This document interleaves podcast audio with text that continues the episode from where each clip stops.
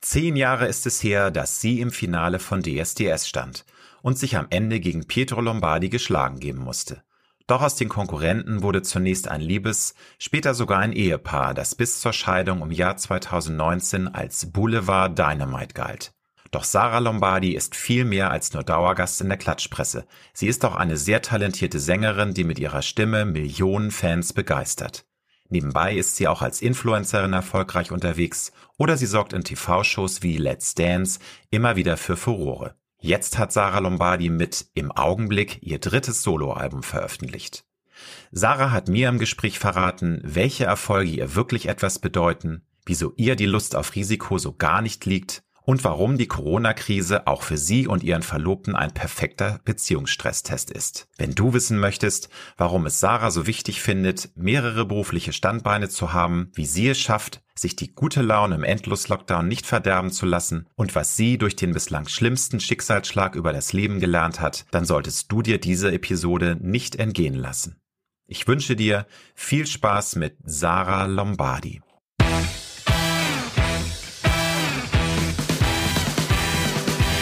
Die Alexander Newe Show.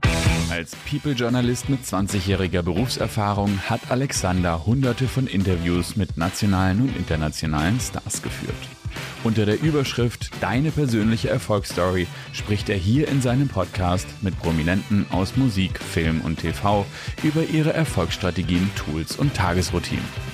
Wenn du dich von Top-Performern inspirieren lassen möchtest oder auf der Suche nach einer Erfolgsstrategie bist, findest du hier spannende Insights.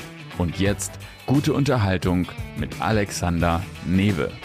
Ja, schön, dass ich dich heute begrüßen kann. Ich habe lange gebaggert, um dich zu bekommen und heute ist es soweit. Yeah, ich freue mich total. Ich danke dir. Herzlich willkommen. Sarah, wie sieht für dich ein perfekter Start in den Tag aus? Naja, also ich glaube, bei uns ist äh, jeden Tag eigentlich spannend, weil nie also es gibt keinen Tag, der gleich ist.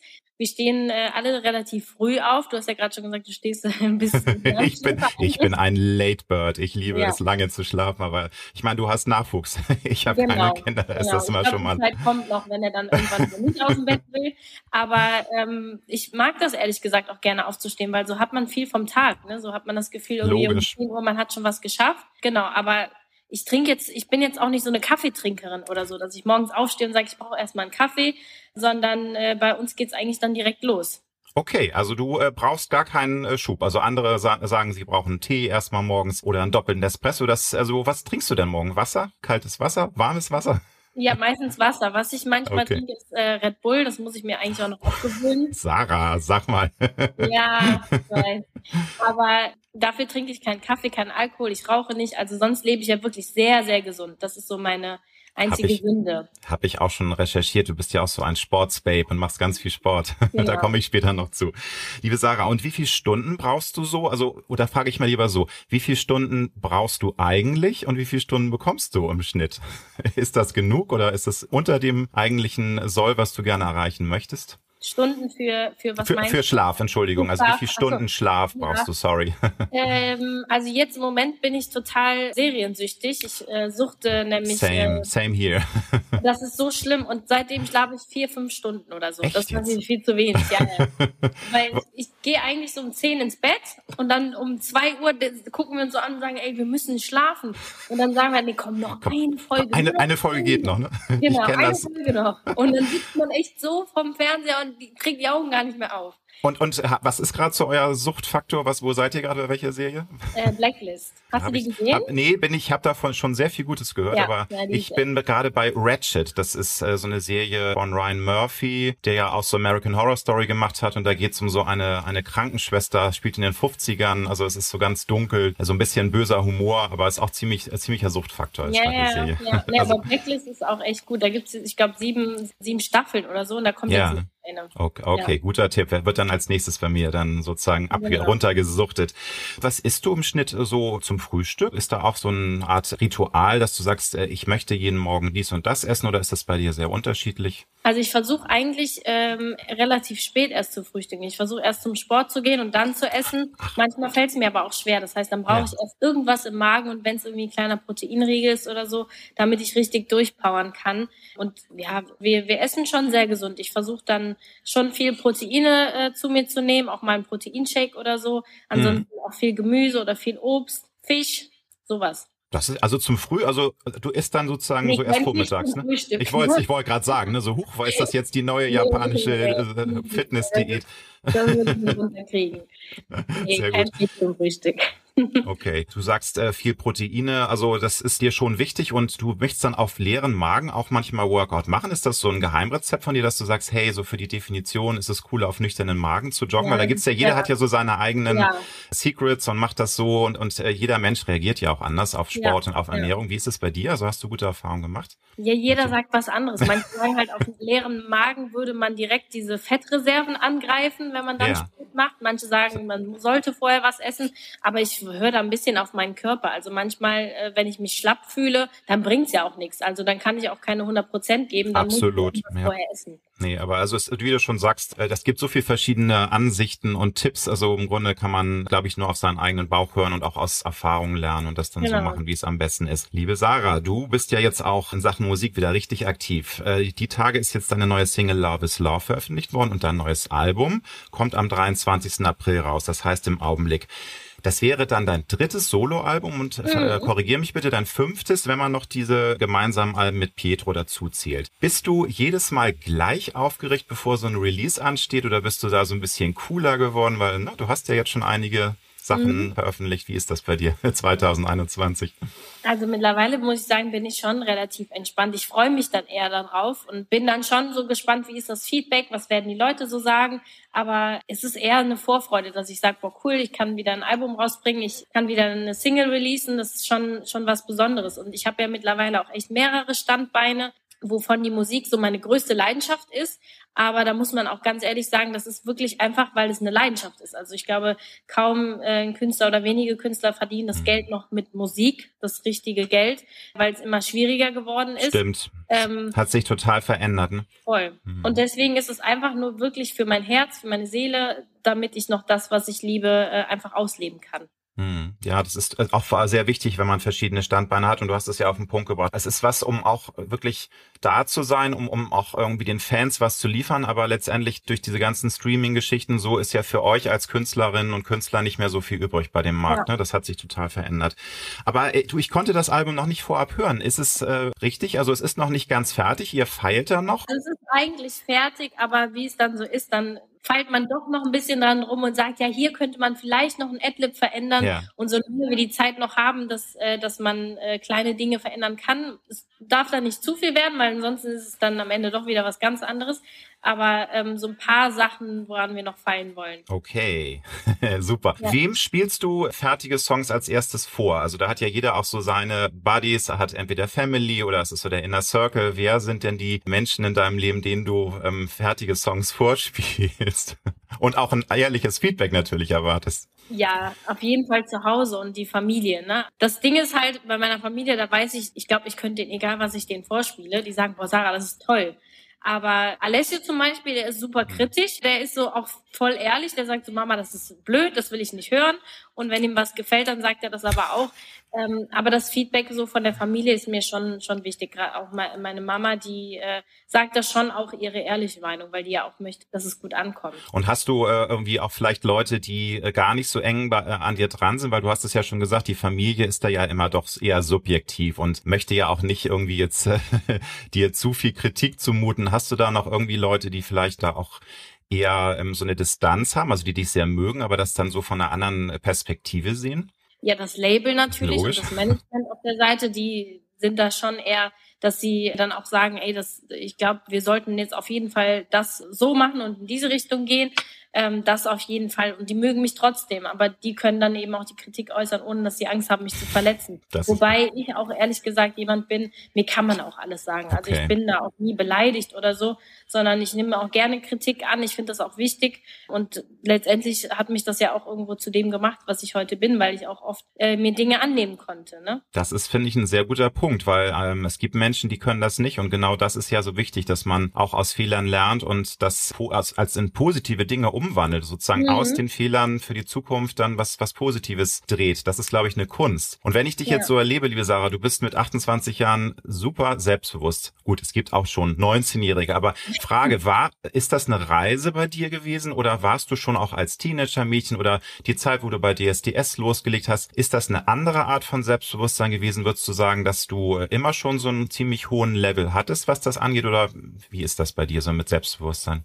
Ich glaube schon, dass es bei mir eine Reise war. Also als ich angefangen habe bei DSDS, war ich ja 17 und das war für mich ja komplett Neuland, also wie ein Sprung ins kalte Wasser. Ich musste erstmal gucken, wie ist das Ganze so und rechts, links erstmal auch Erfahrung sammeln und auch natürlich oft hinfallen, um aber auch die Kraft zu schöpfen, wieder aufzustehen. Und ich glaube, das waren sehr wichtige Dinge in meinem Leben, die ich da erlebt habe, ohne die ich auch heute nicht diejenige wäre, die ich bin und äh, sehr viel auch gelernt habe aus der Vergangenheit und auch in meiner Zukunft noch Fehler machen werde. Aber ich glaube, denen stehe ich einfach anders gegenüber. Da bin ich auch gewappnet für. Da, da, da weiß ich, dem kann ich standhalten und wenn ich dann falle, dann weiß ich, dann stehe ich auch wieder das auf. Das ist super und das ist eine sehr gute Einstellung. Aber ich habe im Vorfeld gelesen, dass du von dir selbst sagst, dass du ganz schön streng mit dir selbst sein kannst, manchmal sogar zu streng. Also das ist ja auch so eine Wesensart, die Menschen haben. Einige, die lassen dann gerne auch was durchlaufen, drücken beide Augen zu und denen ist das eigentlich, ja, äh, ja sozusagen, die sind sehr weich mit sich selbst. Wie ist es bei dir? Ist mhm. das jetzt noch stärker geworden mit dieser Strenge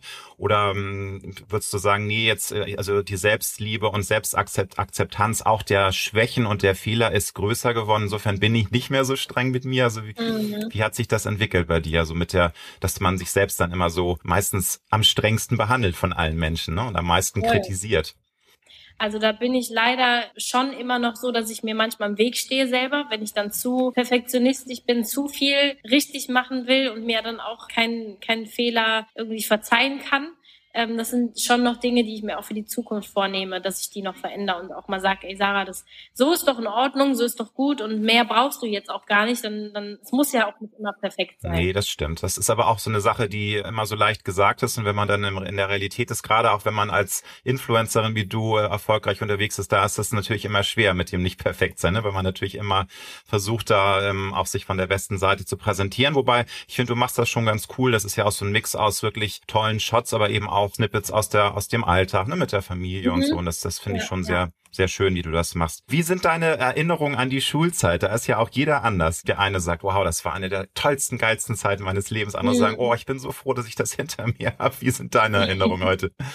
Also ich fand schon, dass es eine schöne Zeit war. Also in dem Moment weiß ich noch, mich hat so genervt, immer so früh aufzustehen und dann Schule und so lange.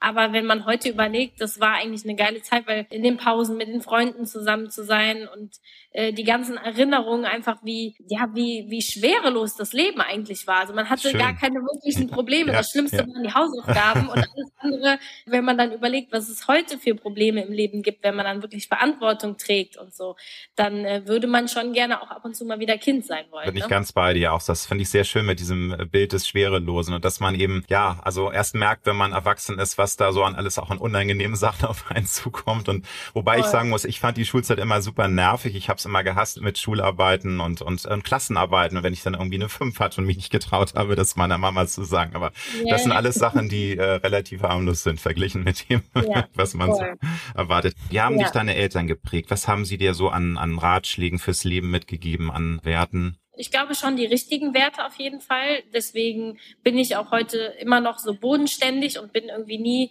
abgehoben und fand das auch immer wichtig, die Familie äh, an erster Stelle zu haben. Das sind so, so Werte, auch dass das Geld nicht alles ist im Leben, dass man sich nicht alles kaufen kann wie Gesundheit. Das habe hab ich ja auch selber in meiner Familie erlebt. Und all solche Dinge, wo ich schon stolz drauf bin und sage, das sind auch die Werte, die ich dem Alessio gerne mit auf den Weg geben würde und äh, hoffe, dass er die dann auch so hm. lernt. Was ist für dich, liebe Sarah, das Tollste an deinem Beruf? So das Sahnehäubchen, wo, wo du sagst, ja, allein deshalb bin ich so happy, dass ich mir diesen Job ausgesucht habe. Also Entertainerin zu sein, Sängerin zu ja. sein ich glaube, das liegt auch so an dieser Vielfältigkeit, weil ich viele, ich liebe das, dass sie kein Tag gleich ist und auch mich jeden Tag irgendwie neu herauszufordern, sei es beim großen Backen, wo ich backen lernen musste oder Dancing on Ice, wo ich dann Eislaufen lernen musste.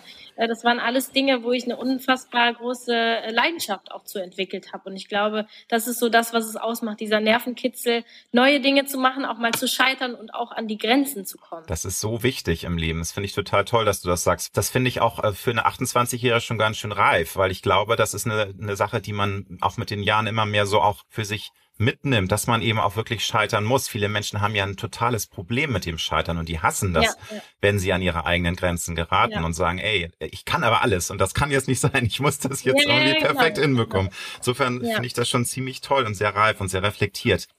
Welchen Ratschlag würdest du jungen Mädels geben, die heute auch von einer Karriere träumen, wie du sie erreicht hast? Also, Dennis, du hast es vorhin schon gesagt, es ist schwerer denn je, von der Musik zu leben. Also jetzt mhm. vor allem, also noch war immer Live-Geschäft ein, ein, ein Standbein. Das ist jetzt auch durch Corona leider total erstmal weggebrochen. Das ist ja gerade total schwer. Und durch, durch Verkäufe ist es ja auch total schwer. Also würdest du trotzdem sagen, hey, wenn du dieses Talent und diese Energie hast, dann go for it, live your dream? Oder was für einen Tipp würdest du so einem zwölfjährigen Mädchen heute mitgeben, das auch Sängerin werden möchte?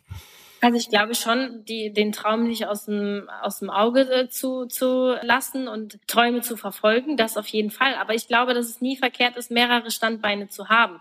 Und dass es auch nie heißt, wenn man mal doch erfolgreich ist, sich dann darauf zu beruhen und zu sagen, boah, jetzt habe ich es ja geschafft, sondern ich habe mir wirklich jedes Jahr immer gesagt, wer weiß, wie es nächstes Jahr aussieht und wer weiß, wie es übernächstes Jahr aussieht. Und demnach halt auch echt früh geguckt, dass ich Geld spare, auch in Immobilien investiere und langfristig denke. Also nicht nur an morgen mhm. und nächste Woche, sondern wirklich, wie soll mein Leben denn in zehn Jahren aussehen? Und wenn ein Standbein mal wegbricht, das ich da nicht verloren bin, sondern da weiß ich, da ist noch Sicherheit, weil ich habe noch andere Standbeine. Sehr gut, aber das ist dann ja äh, ganz raus, klar rauszuhören. Du bist eine Frau, die nicht so auf Risiko setzt. Ne? Also du möchtest schon nee, äh, gerne sicher. ja, wobei es ist ja immer im Leben so ein, so ein Restrisiko kann man ja nie ganz ausklammern, äh, leider Gottes. Aber ähm, mhm. also du bist schon jemand, der dann äh, sagt, ja lieber auf so einen doppelten Boden sich anschaffen und also du bist jetzt keine Frau, die auch mal so volles Risiko gegangen ist. Oder war das mal so und es hat sich geändert? Nee, wirklich selten. Also gerade mhm. auch so mhm. die ersten Jahre nach DSDS, weil dann hat man natürlich erstmal gutes Geld verdient und mit so viel Geld auch dann umzugehen, das war irgendwie erstmal so, boah, voll ja, cool. Klar. Ne, weil mhm. ich war ja noch in der Schule und habe ja. irgendwie so einen 400 Euro Nebenjob gehabt und auf einmal viel, viel mehr verdient und das, da war ich aber direkt so, okay, ich war, glaube ich, eher so, dass ich total dankbar dafür war und nicht jetzt gedacht habe, boah, jetzt hole ich mir hier die Schuhe und die Tasche und die Star-Markenklamotten, sondern echt noch so, ich war einfach stolz ne? und mhm habe hab mich dann auch gefreut, so mir mein eigenes erstes Handy zu kaufen oder meinen eigenen Führerschein zu bezahlen. Das waren so Dinge, auf die war ich unfassbar stolz. Ja, das ist ja auch ganz toll, wenn man das in so jungen Jahren kann. Also äh, finde ich äh, total nachzuvollziehen. Aber ganz ehrlich, Sarah, du hast nicht dann auch mal so Guilty Pleasure, ja, und jetzt kaufe ich mir mal irgendwie eine Louis Vuitton-Tasche oder so. Oder warst du wirklich da so diszipliniert und hast von dem Geld nicht... Ja, ja. Ja, früher ja, das ja. war wirklich, ich glaube, meine erste Markentasche, die habe ich mir dann erst vor ein, zwei Jahren ja. oder so geholt.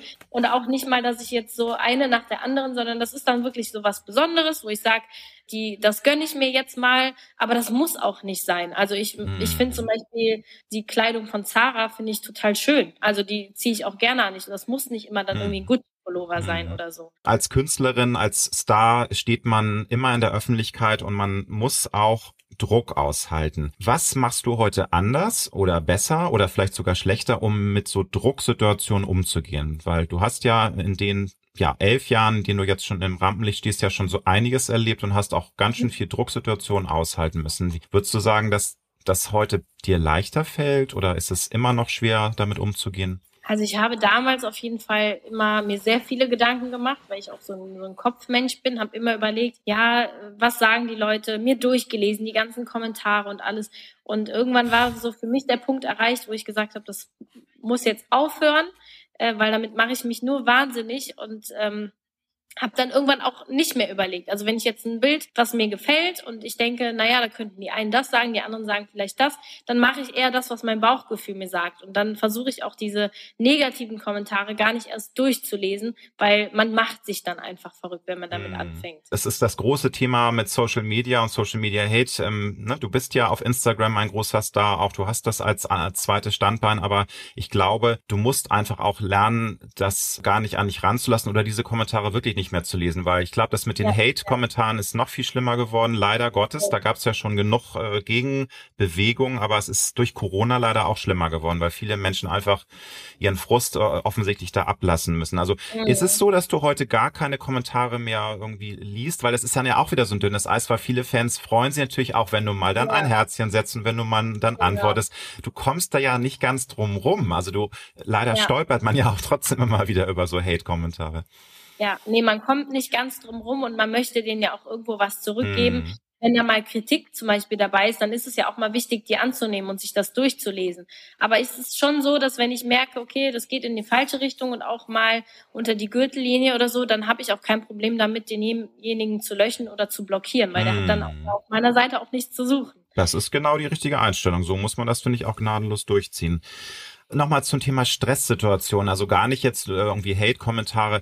Wenn du einen Auftritt hast, wenn du irgendwie on top performen musst, hast du da Werkzeuge, mit denen du dich selbst so ein bisschen runterbringst? Also es gibt ja Leute, die machen dann so eine Atemtechnik, so einatmen, ausatmen, andere, die, die irgendwie, keine Ahnung, haben Beruhigungsspray, irgendwie so einen schönen Duft, den sie cool finden. Hast du was, was dir super nützt, wenn du aufgeregt bist? Also ich glaube, so meine Familie damit dabei zu haben, das äh, holt mich auf jeden Fall runter, weil das gibt mir immer so das Gefühl, zu Hause zu sein, egal wo mhm. man, an welchem Ort man irgendwie ist. Aber ansonsten bin ich schon relativ ruhig geworden. Also auch wenn es auf die Bühne oder so geht. Jetzt ist auch eher, ich vermisse das. Ich möchte ja. auch wieder ja, zurück ja. auf die Bühne. Und es ist ja auch ein schöner Nervenkitzel, also schöner eine schöne Aufregung. Ja, es ist toll, aber das finde ich sehr interessant, dass du das so siehst, weil ich habe auch schon mit anderen Menschen gesprochen, die eben auch in der Öffentlichkeit stehen, die sagen, dass äh, manchmal das Lampenfieber immer noch so ist, wie als, als sie 18 waren. Und das finde ich interessant, dass du sagst, dass du da mit den Jahren so ein bisschen reingewachsen bist und dass du das dann auch so mit einer, ne, du bist professionell, aber du hast dann so eine, so eine Coolness schon, so eine innere Coolness, weil du deinen eigenen Stärken wahrscheinlich auch mehr vertraust, oder? Also das ist so das. Wahrscheinlich. Mh also ich merke das zum Beispiel bei Shows extrem. Ich weiß noch bei der SDS, bei, bei den äh, Motto-Shows, da stand ich da und habe kaum Luft bekommen und dachte, wie soll ich jetzt gleich singen? So aufgeregt war ich. ja, ja. Und das hat sich dann mit, mit den Shows schon irgendwie beruhigt, so dass ich immer noch aufgeregt bin. Ich spüre auch meinen Herzschlag, aber ich merke, ich bin ruhiger und kann dann nochmal tief durchatmen. Okay. Und gab es in den letzten Jahren auch mal Momente, wo dir der Druck auch mal zu viel war und wo du gedacht hast, ey Sarah, es ist eigentlich alles toll bisher gelaufen, aber wäre ich nicht doch lieber irgendwie, hätte eine kaufmännische Ausbildung gemacht oder würde sonst wo arbeiten, das ist mir jetzt alles too much. Gab es jemals so einen Moment, wo du da ein bisschen gehadert hast, dass du jetzt so eine Karriere hast und so eine Person der Öffentlichkeit bist? Ja, ich glaube, es gibt immer diese Ausreißer, vor allen Dingen dann, wenn, naja, wenn man sieht, äh, manchmal nimmt das Übermaß, dann gibt es Situationen im Leben, wo man sich dann zum Beispiel trennt oder so und dann das alles auch in der Öffentlichkeit ausdiskutiert wird von Total, anderen Leuten, ja. wo man sich denkt, naja, das ist ja eigentlich mein Leben, aber du hast dich irgendwo ja auch dafür entschieden, diesen mm. Weg zu gehen. Von daher musst du da jetzt auch durch, mm. weil die auf der einen Seite gibt es dann immer auch irgendwo die Schattenseite. Das ist so, also man entscheidet sich und das sind dann ja auch manchmal die Kommentare, ja, wenn, wenn du dich dafür irgendwie, wenn du diesen Weg gehst, dann musst du eben auch das aushalten, dass die Öffentlichkeit auch ein Interesse hat an dem, was du privat machst. Wobei da, äh, glaube ich, hast du ja auch so ein bisschen äh, die Notbremse gezogen. Du bist zwar immer noch eine Person, die auch was von ihrem Privatleben preisgibt, aber das machst du doch kontrollierter heute. Also du, äh, ja. du hast ja auch jetzt schon mehrfach gesagt, dass du nie mehr Reality-Shows machen würdest, weil das einfach viel zu viel war. Da sind einfach Grenzen überschritten worden. Ne? Genau. Hm. Ja, okay. ich glaube mittlerweile genau, dass ich das eher kontrolliert mache. Also ich bin immer noch auch gerne die Sarah, die viel von sich erzählt und viel, viel auch preisgibt hm. und äh, zeigt. Aber gerade auf Instagram zum Beispiel finde ich das Schöne, da kannst du es einfach eben komplett kontrollieren, weil du selber dir die Schnipsel zusammenstellen kannst, Stimmt. so wie du sie zeigen willst. Total. Die Leute haben das Gefühl, die haben den ganzen Tag mit mir verbracht, aber im Grunde ist so eine Story einfach nur zwei Minuten lang ja. im Schnitt. Ne? Ja, es ist ganz spannend, was man da machen kann, dass, dass man einfach, wie du schon sagst, also viel bietet, aber eigentlich gar nicht so viel Zeit dafür investieren muss, weil man hat ja auch mal so Sprüche, ja, und die armen Influencer, die müssen ja dann ihr ganzes, ihr äh, ganzen Tag danach durchtakten, aber genau, ich glaube, wenn man das clever und plant, dann geht das auch anders, ne? wie du ja, jetzt gerade gesagt hast. Du hast deine Karriere ja bei DSDS, Deutschland sucht den Superstar, ähm, gestartet und da zum Thema Dieter Bohlen, der ist ja nun nach einer 18-jährigen Ära äh, nicht mehr dabei und wie waren denn so deine spontanen Gedanken, weil DSDS spielt ja nun mal auch eine sehr wichtige Rolle und Dieter ja auch, der hat ja dein erstes Total. Album produziert. Wie waren da so deine Gedanken, als die Meldung kam? Also ich muss sagen, ich dachte erst, als ich da diese Schlagzeile gelesen habe, dass das irgendwie ein Scherz ist oder so, ja. weil man sich ja schon irgendwie DSDS auch ohne Dieter gar nicht vorstellen kann. Stimmt. Das ist, das hm. ist irgendwie schon, schon komisch. Ähm, deswegen, ich bin gespannt, äh, wie sich das entwickelt, was da passiert, was die vielleicht auch Neues äh, dort machen werden. Hm. Ähm, aber es ist auf jeden Fall schade. Das auf alle Fälle. Ich finde auch wirklich, da geht so eine Ära äh, zu Ende. Und wie du schon sagst, viele haben ja auch die SDS natürlich auch wegen der neuen Künstlerinnen und Künstler und diese Spannung, die dahinter steckt, gesehen. Aber es lebte ja auch so von, von der Performance von Dieter, der natürlich sehr polarisiert hat. Aber irgendwie ähm, gehörte er dazu. Und ähm, genau. meinst du denn vielleicht, oh, da hat sich RTL vielleicht ein bisschen zu weit aus dem Fenster gewagt und mal gucken, ob das gut geht. Was sind so dein, deine Gedanken? Weil manchmal ärgert man sich dann auch, wenn man Programmmacher ist und merkt man, oh, jetzt haben wir irgendwie einen Fehler gemacht. Ja, ja, klar. Also du, ich habe hm. keine Ahnung. Ich glaube, ich, ich, bin auch die Letzte, die sich darüber ein Urteil nee, nee, klar, klar. machen hm. darf. Ne? Ja. Aber ich kann nur sagen, dass natürlich, ich, ich finde es in dem hm. Sinne auch schade, weil damals äh, DSDS äh, und gerade dann auch Dieter ja eine sehr große Rolle gespielt hat für Total. meinen ganzen Werdegang. Ne? Ja. Also Also das war schon äh, sehr, sehr ausschlaggebend. Aber ja. was da jetzt genau passiert, ich habe keine Ahnung. Nee, du, das wird, wird auch die Zeit dann zeigen. Aber ähm, ist es denn so, dass ihr sporadisch, du und Dieter immer mal wieder Kontakt habt? Oder ist das jetzt, weil es ist ja jetzt auch schon Jahre her, du hast dich sehr weiterentwickelt. Ist das eingeschlafen oder, oder läuft man sich auch mal über den Weg? Nun, jetzt in Corona-Jahr ging das schlecht, ja, aber klar.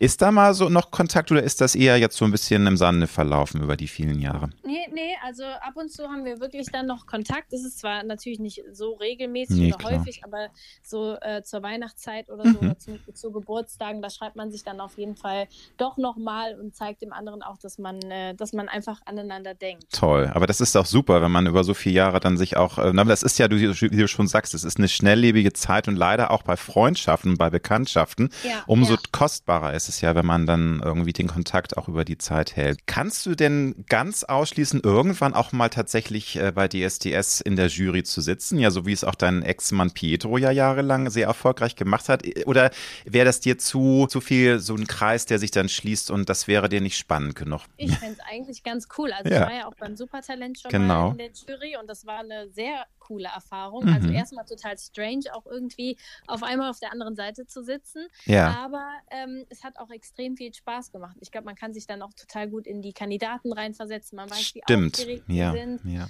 Und das hat schon, ähm, war schon echt cool. Von daher, ich bin da auf jeden Fall offen. Sehr gut. Also lassen wir uns überraschen. Mal gucken, wie sich das Format verändert. Und vielleicht bist du dann ja schon ein paar Jahren da. Mal gucken. Aber man kann, weiß. du, man weiß nie, was kommt. Und wer weiß, wie sich auch deine Karriere noch entwickelt. Vielleicht äh, schlägst du ja auch ganz andere Wege ein. Aber also demnach, du bist generell offen. Das ist doch schon mal eine coole, coole Ansage. Sehr schön. Wann hast du zum ersten Mal dich innerlich damit abgefunden, schrägstrich arrangiert, dass du wirklich dauerhaft ein riesiges Thema für die Boulevardpresse bist? Weil du, wir hatten schon drüber gesprochen, du bist Boulevard Dynamite gewesen, bist es weiterhin.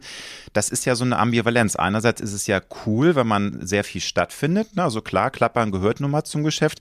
Das kann aber auch sehr nervig sein, verletzend, wenn man irgendwelche Bullshit-Schlagzeilen über sich mhm, liest. Mhm. Wann hast du dich innerlich das erste Mal so abgefunden, meintest, ja, das ist eben ein Teil dieses Spiels. Das muss man irgendwie äh, dulden, muss man mitmachen. Wie ja, war das? Ja. Also ich glaube, im Großen und Ganzen kann ich erstmal nur sagen, dass ich da auch unfassbar dankbar für sein darf. Gerade hm. wenn man aus äh, der, da, der Branche kommt und so, dann ist es auch eben mittlerweile nur ein kurzlebiges Geschäft. Und mittlerweile mache ich das seit zehn Jahren. Und hm. deswegen ist es auch, dass ich da, glaube ich, ein bisschen stolz drauf sein darf und eben dankbar für sein kann, dass ich das überhaupt jetzt so lange schon, ja, hm. schon mit sich zieht. Das andere ist natürlich klar, irgendwann war, war so ein Punkt, wo ich mir gesagt habe, okay, das gehört halt eben alles dazu, auch die ganzen Schattenseiten, die gehören dazu. Und das, auch wenn es mal weh tut oder wenn man mal hm. hinfällt, hm. Ähm, hm. dann, dann tut es auch richtig weh und dann kriegt es auch fast gefühlt ganz Deutschland mit. Ja, Aber es war für mich auch eigentlich ein sehr schöner und wichtiger Prozess, in dem Sinne zu sagen, okay, dann, dann bin ich aber ja auch nie perfekt und das werde ich auch nie hm. sein. Und umso mehr ich dazu stehe und umso mehr ich mir das selber auch eingestehen kann, umso besser kann ich eigentlich damit umgehen. Dass wenn ähm, doch dann mal die eine oder andere Schlagzeile, ähm, egal ob sie frei erfunden ist, vielleicht oder ob sie dann äh, auch in dem Sinne stimmt und ich mir mal irgendeinen Fehler eingestehen muss, dann, ähm, dann bin das aber eben ich. Und dann kann ich aus Dingen lernen, kann hinfallen und wieder aufstehen. Das finde ich auch genau die richtig, richtige Einstellung. Nun ist es aber wirklich so, dass es ja schwarze Schafe gibt und einfach so Boulevard-Gazetten, mm. ich nenne jetzt keine Namen, die einfach einfach wirklich Bullshit-Bingo machen, muss man so sagen, die einfach aus dem totalen Zusammenhang was rausreißen und ja, einfach lächerliche ja, Sachen konstruieren. Aber ist da so mit den Jahren dann auch so eine Coolness oder kannst du dich erinnern, dass du dich früher richtig mal geärgert hast, wenn du dann gelesen ja, hast, was, was schreiben sie da? Das ist ja auch so eine Entwicklung bei dir. Kannst du das nochmal erzählen? Also ich glaube, als du jung warst, da denkt man, ey, was wollt ihr von mir? Was schreibt ihr für einen genau. Mist? Und heute lächelst du wahrscheinlich so, drüber. Total. Und ich mhm. habe mich so ungerecht behandelt gefühlt, weil ich immer mhm. gedacht habe, da ist jetzt schon wieder irgendein Artikel und der ist total frei erfunden oder total ja. aus dem Kontext gerissen. Das eine ja. hat gar nichts damit zu tun. Was könnte, also es ist ja selbst über meine Insta-Story manchmal. Dann, dann äh, mache ich einen Scherz ja. ähm, und dann steht da dieser Scherz aber als ernste Schlagzeile drin. Also, obwohl die natürlich ganz genau wissen, dass ich da einen Spaß gemacht habe. Aber früher hat es mich dann schon aufgeregt. Dann habe ich mich ungerecht behandelt gefühlt und gedacht, das kann doch nicht sein. Ähm, und mittlerweile finde ich es irgendwie lustig. Also ich glaube, umso, umso mehr man es mit Humor nimmt, umso einfacher wird das Ganze dann auch. Hm. Also meinst du, das ist äh, sicherlich auch eine Sache des, des äh, cooler Reiferwerdens, dass man eben auch mit diesem Zirkus äh, länger dabei ist und einfach weiß, wie die Mechanismen funktionieren, schätze ich, ne? Dass man da einfach. Man weiß einfach das, irgendwann, ja. wie dieser Hase läuft genau. und dann muss man irgendwie damit ins Boot steigen und dann macht man den Scherz halt mit, ja. lacht halt darüber ja. und darf das gar nicht so ernst nehmen. Und dann, äh, dann tut es auch nicht weh. Das finde ich super. Ich weiß, es ist nervig, dass ich dich natürlich jetzt auch nochmal über Pietro äh, ansprechen musst. Ihr habt ja heute genau. eine freundschaftlich entspannte Beziehung. Das ist ja auch super und das habt ihr ja auch äh, mhm. äh, öffentlich gemacht. Aber kannst du im Rückblick sagen, was so die, die wichtigsten Schlüssel dazu waren? Weil es gab ja Struggle, es gab einfach äh, Zoff zwischen euch und die Vergangenheit mhm. musste aufgearbeitet werden. Aber war das ein längerer Prozess oder war das so, dass ihr beide aufeinander zugegangen seid? Weil das ist ja so klasse, dass es jetzt ne, so entspannt ist und ihr natürlich auch Alessio zuliebe da irgendwie äh, weiter harmoniert. Aber das war ja eine Reise, ein Weg. Also wenn du das heute so im Rückblick nochmal siehst, wie würdest du ja. sagen, war das, waren die Schlüssel dazu oder die Wege dazu? Ich denke, das war auf jeden Fall ein Weg, sogar ein sehr langer Weg. Und heute können wir, glaube ich, beide sagen, dass äh, wir da, obwohl wir ja noch recht jung sind, äh, da vielleicht auch für viele Eltern, die sich eben scheiden lassen, auch ein Vorbild sein können, hm. weil naja, ich meine, wenn man ganz ehrlich ist, auch wenn man es nicht nach außen trägt, aber es gibt auch heute noch Dinge, die kann ich dann beim Pietro im besten Willen nicht nachvollziehen oder so. Ne? Und dann Logisch, streitet man sich mal oder ist sich das, einfach nicht du, einig. Das ist aber ganz normal, liebe Sarah. Genau. Das ist in jeder Beziehung. Ne? Und also auch, wenn man getrennt ist, ist es ja sowieso klar, dass man dann es auch ein bisschen distanzierter sieht, aber das gehört einfach dazu. Und man, es gibt Dinge, die nerven einen, auch am Ex-Partner, das ist ja klar. Genau, aber es ist trotzdem, ja. äh, glaube ich, im, im äh, Alessios Sinne auch mm. die beste Entscheidung, der beste Weg gewesen. Und ich Super. denke, dass er uns das auch irgendwann echt dankt. Du hast ja gesagt, also auch leider Drucksituationen, wenn man sich trennt, die Öffentlichkeit nimmt daran teil. Wenn du jetzt heute als 28er zurückblickst, meinst du, dass du vielleicht mit Pietro äh, noch verheiratet wärst, wenn nicht dieser Druck der Öffentlichkeit da gewesen wäre und eben auch zum Beispiel eine Reality-Show, wo ihr beide so viel von euch preisgegeben habt?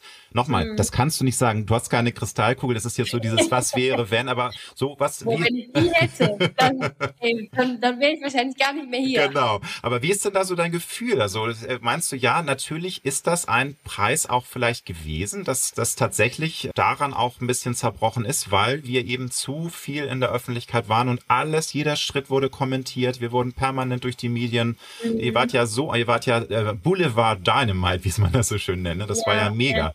Also wie siehst du das heute? Also das kann natürlich schon sein, dass es äh, auch zum Teil daran gelitten hat, äh, die, die Ehe. Das, da bin ich mir ziemlich sicher, das glaube ich schon. Aber wir waren halt auch noch sehr jung. Also ja. das heißt, man, ja. man entwickelt sich ja auch erst. Und wenn man dann zum Beispiel merkt, man hat vielleicht doch andere Interessen und man hat vielleicht doch andere Ziele im Leben, dann geht das dann auch Klar. da schon auseinander. Ob Klar. das dann letztendlich anders gewesen wäre, wie du schon sagst, das kann ich nicht sagen. Nee, Aber ich glaube schon, dass das auch irgendwo ein Preis ist, den man, den man dafür gibt. Das ist, ist tatsächlich so, glaube ich. Und äh, du bist da ja auch äh, in allerbester Gesellschaft. Es gibt ja auch Hollywood-Stars, ne, die auch dann teilweise diesen Weg gegangen sind. Und äh, gerade mit Reality, weil ich glaube, das ist so der Knackpunkt. Also ich glaube, wenn man sich dazu entscheidet, und deswegen hast du ja auch heute gesagt, das war ähm, gut. Ich glaube, ich schätze dich so als Frau an, die jetzt auch nicht sagt, ich bereue irgendwas. Ich glaube schon, dass du zu den Schritten auch stehst, die du gegangen bist. Ne? Ja. Also das hast du ja, ja auch äh, schon auch in einem Text mal sehr schön verarbeitet, dass du eben auch zu deinen Fehlern stehst und das nicht irgendwie bereust. Ne? Also du siehst ja. das als, als Lernprozess, solche Geschichten. Ja, genau. Mhm. Die sind ja, diese Dinge sind eben wichtig auch gewesen, um daraus zu lernen, um dann zu fallen und zu scheitern. Ja. Aber ähm, ja, jetzt Real, Reality zum Beispiel würde ich heute nicht mehr machen, weil ich auch mhm. sage,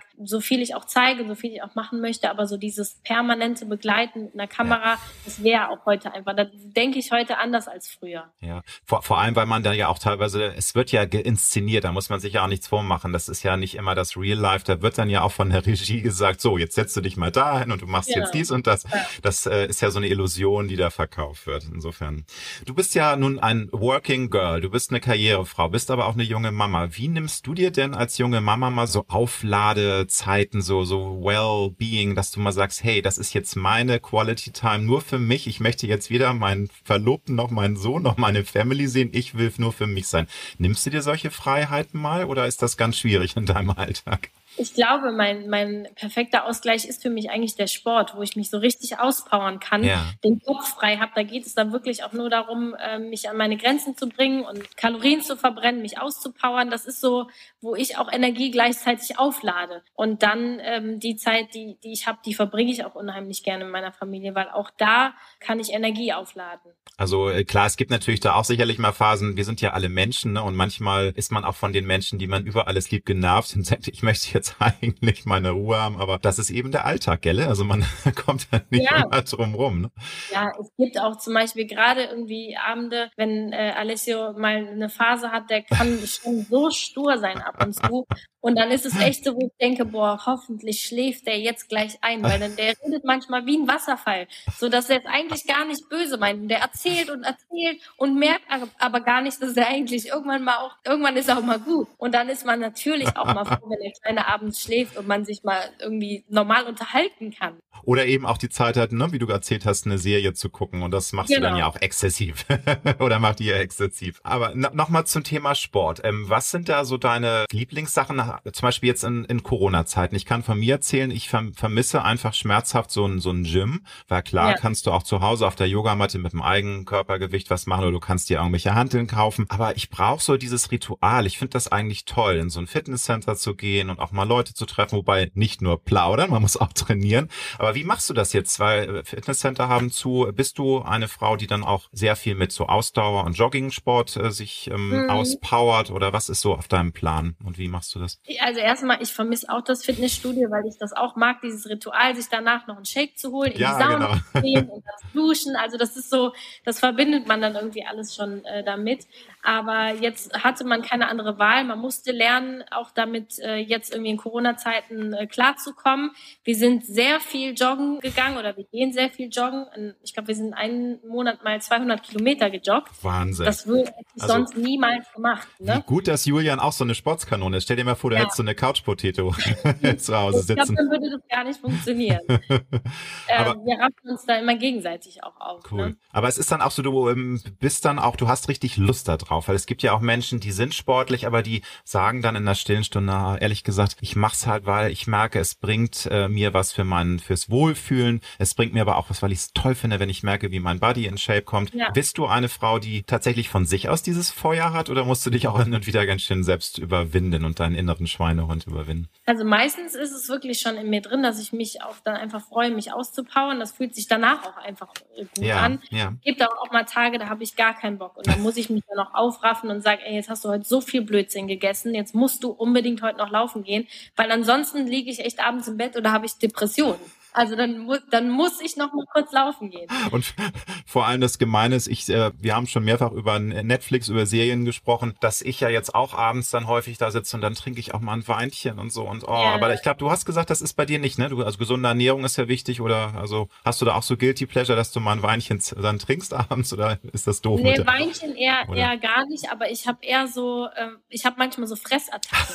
Die kommen dann aber aus und da kannst du dich gar nicht darauf vorbereiten. Also die sind dann auch einmal da. Das ist bei mir, glaube ja. ich, auch dann so, wenn mein Stresslevel zu hoch ist oder irgendwie ja. hormonell bedingt. Und dann fange ich manchmal echt an, wie so eine, wie so eine Besessene. Dann mache ich die Schränke auf und, und dann wird echt da? einmal kurz alles reingestopft. Und dann also, so nach fünf Minuten denke ich so, scheiße, was hast du denn jetzt alles gegessen?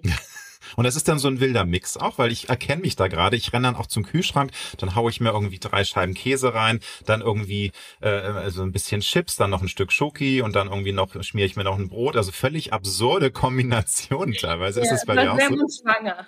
Genau, ja, das du, irgendwann ist das wahrscheinlich auch so, dass Männer irgendwann schwanger sein können. Aber das kennst du also auch. Du haust alles durcheinander. Ja, ja. Cool. Und dann denke ich auch echt so, danach ekel ich mich richtig von mir selbst und denke, was hast du jetzt da für eine ekelhafte Kombi gegessen? Und dafür musst du dann, dann am nächsten Tag eine anderthalb Stunden dann deine Runden joggen. Genau. Sehr gut. Du, wir hatten auch schon mal über äh, Corona gesprochen. Das Thema lässt uns ja leider nicht los. Ich würde auch gerne sagen, hey, deine Tour würde jetzt stattfinden, obwohl dann würden wir jetzt gar nicht sprechen können, dann wärst du ja on ja. Road, aber die musstest du ja leider wieder verschieben. Nun steht leider wieder irgendwie eine Rolle rückwärts an. Lockdown soll nochmal wieder verschärft werden, zumindest wird da gemunkelt. Wie lässt du dir in dieser doch sehr lang anhaltenden Ausnahmesituation, die dich ja auch als Künstlerin betrifft, wie lässt du dir da die gute Stimmung nicht verderben? Also hast du da auch so, also ich kann mir vorstellen natürlich allein, dass du Mama bist, und Alessio, der zaubert dir immer ein Lächeln aufs Gesicht, aber hast du sonst irgendwelche Tipps vielleicht auch für, für die Hörerinnen und Hörer, die jetzt zuhören, wie man sich einfach die gute Laune bewahren kann? Weil das ist ja teilweise echt schwer. Mhm. Ne? Wir sind jetzt ein ja. Jahr in dieser Ausnahmesituation ich glaube, das zerrt auch äh, bei uns allen an den Nerven. Ich glaube, da man merkt auch, die Leute werden ungeduldiger, die werden unruhiger und trauriger, manche sogar schon echt, ja, genervt und aggressiv, aber das kann ich auch absolut nachvollziehen. Ich glaube, uns bleibt eigentlich nichts anderes übrig und dieses dann sich immer wieder darüber beschweren und zu sagen, boah, ich habe keine Lust mehr, ich habe keine, das hilft uns ja auch nicht weiter. Also Stimmt. muss man versuchen, irgendwo positive Dinge zu finden, vielleicht neue Sachen zu lernen, eine Sprache, tanzen oder was auch immer, wo man Fortschritte hat, wo man das Gefühl hat, man kriegt trotzdem was geschafft und die Welt bleibt nicht stehen. Und äh, glaube ich auch ne, der Mix, dass man was schafft, aber eben auch so dieses Gefühl von von Spaß im Leben, weißt du, so wenn man was Schönes lernt, wie ja. Tanzen oder einfach Dinge macht, die einem Freude bereiten und dass man nicht immer nur sich von negativen Nachrichten dann runterziehen lässt, weil also ich habe mir genau. jetzt auch vorgenommen, ich schaue nur noch ganz selten die Tagesschau und und heute, weil ganz ehrlich, man hat danach einfach schlechte Laune. Das ja. ist ja, ja, du wirst ja bombardiert mit schlechten Nachrichten aktuell. Ne? Insofern, was vermisst du denn am meisten? Also wenn du jetzt sagst, die Lockdown-Zeit ist vorbei klar, es gab jetzt auch Möglichkeiten zum Friseur zu gehen, man kann irgendwie Klick und äh, Miet machen, also das war ja alles erlaubt, aber wir können seit Monaten nicht ins Kino, nicht äh, Konzerte seit einem Jahr nicht mehr. Wir können äh, nur sehr eingeschränkt reisen, äh, Restaurant etc. Was vermisst du am meisten? Also was machst du als erstes, wenn wenn so wirklich der Lockdown komplett vorbei ist? Hast du da schon irgendwie einen Wunsch? Also ich freue mich ehrlich gesagt am meisten aufs Fitnessstudio.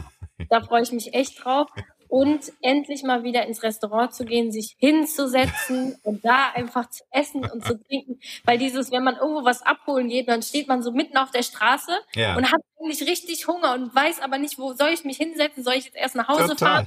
Das ist so schlimm. Das, mich nervt das auch total. Und teilweise darfst du ja noch nicht mal mehr stehen bleiben. Also du wirst dann ja auch irgendwo weggescheucht. Das ist ja echt, wird ja immer stressiger. Was ich auch sehr interessant bei der Corona-Sache finde, das ist ja auch für Beziehungen ein Stresstest. Und ich glaube, das ist ja jetzt äh, für dich und Julian irgendwie auch, auch irgendwie toll, dass man merkt, hey, so viel an Plug zusammen und äh, es funktioniert, oder? Also ich meine, weil jedes Paar merkt ja, wenn man nicht immer sich ablenkt und irgendwie äh, ne, jeden zweiten Abend essen geht oder Freunde trifft oder Konzerte besucht oder Kino macht, das natürlich bei, weil ihr seid ja relativ frisch zusammen, aber würdest du sagen, ja, das ist schon auch ein ganz cooler Beziehungsstresstest, so eine Phase, wo man eben merkt, hey, das funktioniert auch so richtig toll, ne? Und wir, wir finden das super, irgendwie so eng zusammen zu sein und wenig Ablenkung zu haben.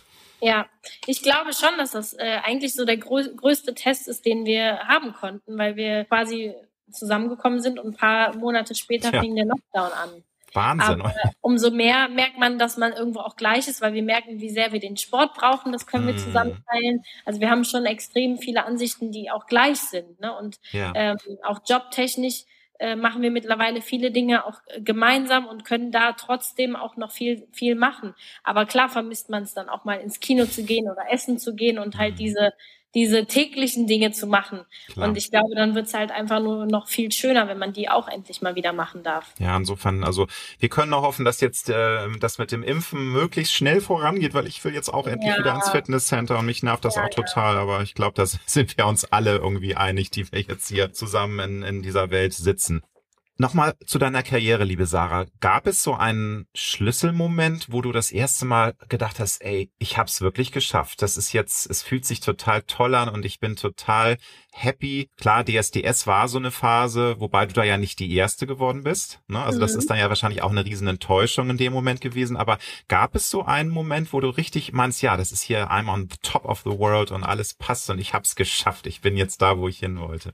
Also ich glaube, da gab es sicher viele Momente, aber jetzt ein ganz besonderer Moment für mich war, als ich Dancing on Ice gewonnen habe, weil das war, da bin ich das allererste Mal Erste geworden und äh, das war für mich ein ganz, ganz besonderer Moment, weil ich da so viel Leidenschaft reingesteckt habe, mir das mhm. so unfassbar viel Spaß gemacht hat und ich finde auch die größten Erfolge, die sind nicht die Platzierungen in den Charts oder die Platzierungen auf äh, Platz eins oder so, sondern das sind die Erfolge im Herzen, wo du merkst, du hast was für dich erreicht und was für dich geschafft. Und das war äh, da eben der Fall und das war für mich so einer der größten Erfolge. Schön. Auch. Also da hast du richtig so ein, so ein äh, Glücksgefühl Deluxe gehabt, ne? Weil das, das, das sind ja so Momente, die wir alle immer suchen und die wir alle auch gerne festhalten wollen, wo wir ja. auch leider merken, hey, das ist halt flüchtig. Glück ist dann, wenn es da ist, so wahnsinnig schön, dieses Gefühl. Aber du kannst es halt nicht festhalten, zumindest nicht in dieser Intensität. Und das war wahrscheinlich dann, als du da gewonnen hast, ne? Schön, genau, ja. schön. Ja. Wie wichtig ist es dir, ähm, auf dein Bauchgefühl zu hören? Weil da ist ja auch bei vielen Menschen so ein Battle. Also viele Menschen sagen immer, ja, ich, mein Bauch sagt mir dies, aber mein Kopf sagt mir genau das Gegenteil. Wie, wie, wie ist das bei dir? Also was siegt da mehr? Dein Bauchgefühl oder doch so manchmal die Rationalität und so, dass ja, der Kopf, weil du hast ja schon gesagt, du bist eben auch eine Frau, die auf Sicherheit setzt, die lieber auf mehrere Standbeine hat. Aber manchmal ist das Bauchgefühl ja auch ganz verrückt und sagt, nee, jetzt ja. mach mal, spring ins kalte Wasser und wag es. Also wie ist das ja. bei dir? Also ich glaube, mein Bauchgefühl ist eher noch so die kleine verspielte Sarah. Und ich würde mir wünschen, auch öfter auf mein Bauchgefühl hören zu können. Aber da spielt dann der Kopf schon oft eine Rolle und macht mir dann auch einen Strich durch die Rechnung. Ne? Das, das ist schon, schon oft der Fall. Und das äh, ist dann aber auch in verschiedenen Momenten, schätze ich mal, sowohl Karriere als auch was so deine Lebensplanung angeht. Ne? Weil es, das muss man ja auseinanderhalten. Also das eine ist ja die Karriere und das andere sind ja auch so Entscheidungen, die man für sein Leben fällt. Ne? Also ob man jetzt eine Wohnung kauft oder ob man ja. ein Auto sich anlegt. Ja, also bei so großen Entscheidungen tue ich mich irgendwie irgendwie leichter, als wenn ich jetzt überlege, was möchte ich heute Abend essen. Das sind für mich dann so die Entscheidungen, die mir so ja. manchmal. Gibt es Marotten, die du uns verraten magst, liebe Sarah? Jeder Mensch, ne? Du hast ja selber auch gesagt, nobody's perfect, wir alle haben Schwächen. Hast du irgendwie eine Marotte, die so liebenswert ist, dass du sie jetzt auch traust, dass du dich traust, die jetzt zu erzählen? Weil ich überlege. Also ich habe auf jeden Fall einiges. Aber also ich bin, ich glaube, ich bin von vorne bis hinten nicht ganz dicht manchmal. Ne? Aber das ist halt das Ding, weil dann ist es schon für dich so Normalität, dass es dir nicht auffällt, wenn dich jemand fragt, was hast du denn so für, für Störungen eigentlich? Ähm, also ich kann mal von mir sagen, also meine meiner Marotten, die habe ich auch schon mehrfach in dieser Show preisgegeben, dass ich äh, leider so ständig Dinge aufschreibe und gar nicht jetzt so tagebuchmäßig, sondern ich mache mir immer so Listen, so To-Do-Listen und das sind dann manchmal ja. 20 Punkte und wo dann alle, die das sehen, wenn ich da schreibe, was schreibst du denn da? Ach, du schreibst Tagebuch und nee, das ist nicht Tagebuch, ich schreibe jetzt total belanglosen Quatsch auf, den ich dann abhake. Also das ist bei mir so eine Marotte, das so nur so als die, die habe ich auch. Aber das ist für mich schon so Normalität. Nee, wirklich. Ja, Boah, ich, mir fällt nichts ein jetzt. Du machst ja auch nichts. Also dann, dann äh, wahrscheinlich, du hast es ja schon so ein bisschen umschrieben, das ist bei dir so, dass du einfach diese Spleens und Marotten sind bei dir schon so in die Normalität übergegangen, dass dir das ja, genau. gar nicht mehr bewusst also Mit der Liste zum Beispiel, was du gerade gesagt hast, ja. das habe ich auch. Ich mache mir dann sogar, wenn ich mir so einen Tagesplan mache, dann steht da sogar im Plan Zähneputzen mit drin, obwohl das ja eigentlich was ist, das müsste ich mir ja nicht aufschreiben. Witzig. Das weiß ich ja, dass ich morgens Zähne putze. Oder ich schreibe, ja, oder so, jetzt, ich gehe einkaufen, wo ich sage, ja, Alter, du gehst doch einkaufen, du schreibst dann ja noch auf, was du einkaufst, wieso schreibst du dir das jetzt auf? Total bescheuert irgendwie. Ne?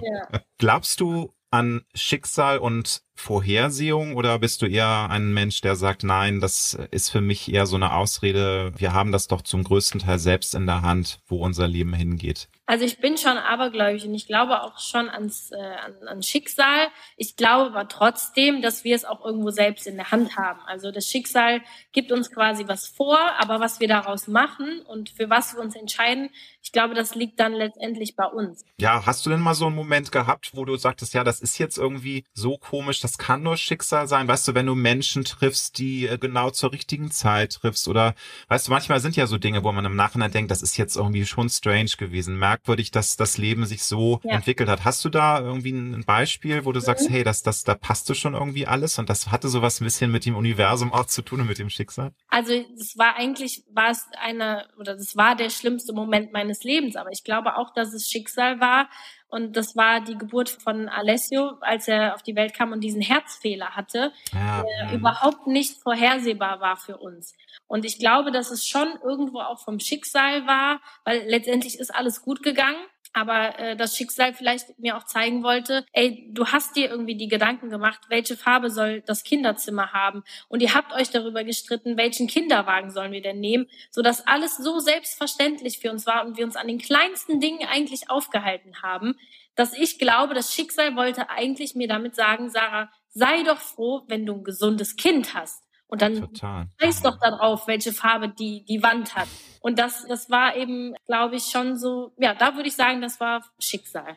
Hm, ja, finde ich äh, sehr, sehr berührend, was du erzählst, weil das ist, glaube ich, auch so eine Sache, dass wir alle ja dazu tendieren, auch viele Dinge einfach für selbstverständlich zu nehmen. Und das ist ja auch so die Gesundheit von allen Menschen, die wir lieben. Also unsere eigene mal ausgeklammert, aber auch von mhm. unseren Eltern und mhm. wie sehr und wie schnell wir merken, hey, all diese Dinge, mit denen wir uns teilweise aufhalten, die sind ja eigentlich total irrelevant und so unwichtig, wenn es wirklich um sowas geht. Glaubst du, dass du dadurch auch, auch noch mehr Stärke, hat dich das auch, auch ähm, ja, weitergebracht? Weil es ist ja wirklich eine existenzielle Erfahrung, wenn das eigene Kind dann krank ist und du Angst hast und ähm, das sind ja Momente, die man eigentlich niemandem wünscht. Aber hat dich das auch stärker gemacht?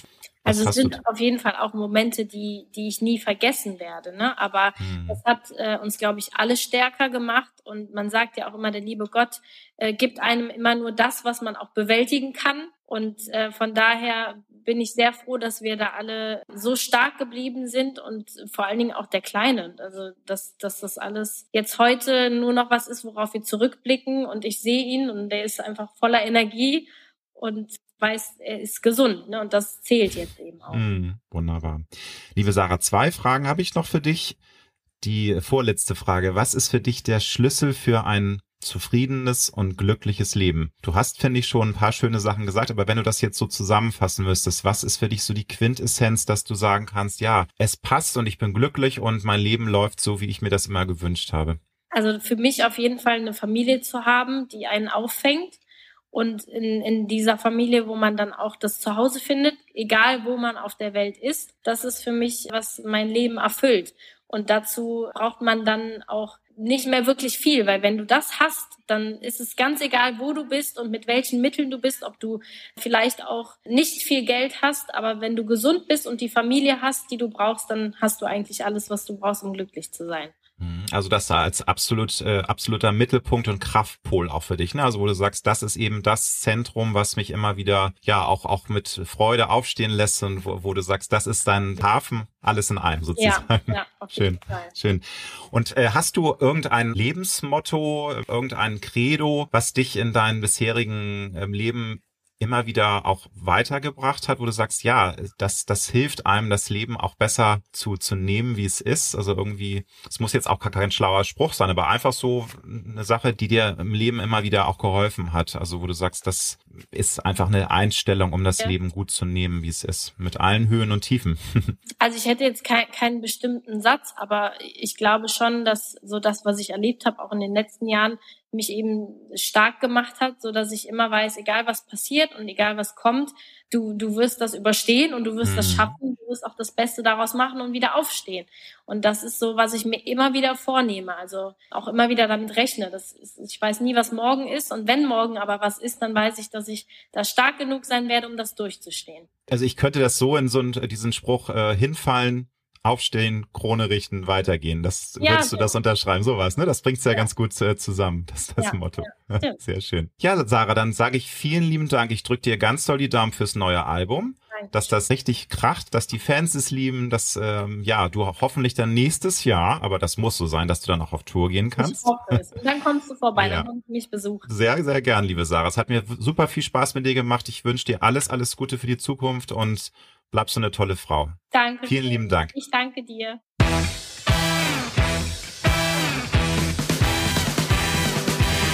Das war die Alexander Nebel Show. Wir hoffen, dass es dir gefallen hat und wenn du auch zukünftig keine Folge verpassen möchtest, dann drück jetzt den Abonnieren-Knopf. Wir freuen uns sehr, wenn du auch das nächste Mal wieder dabei bist. Tschüss.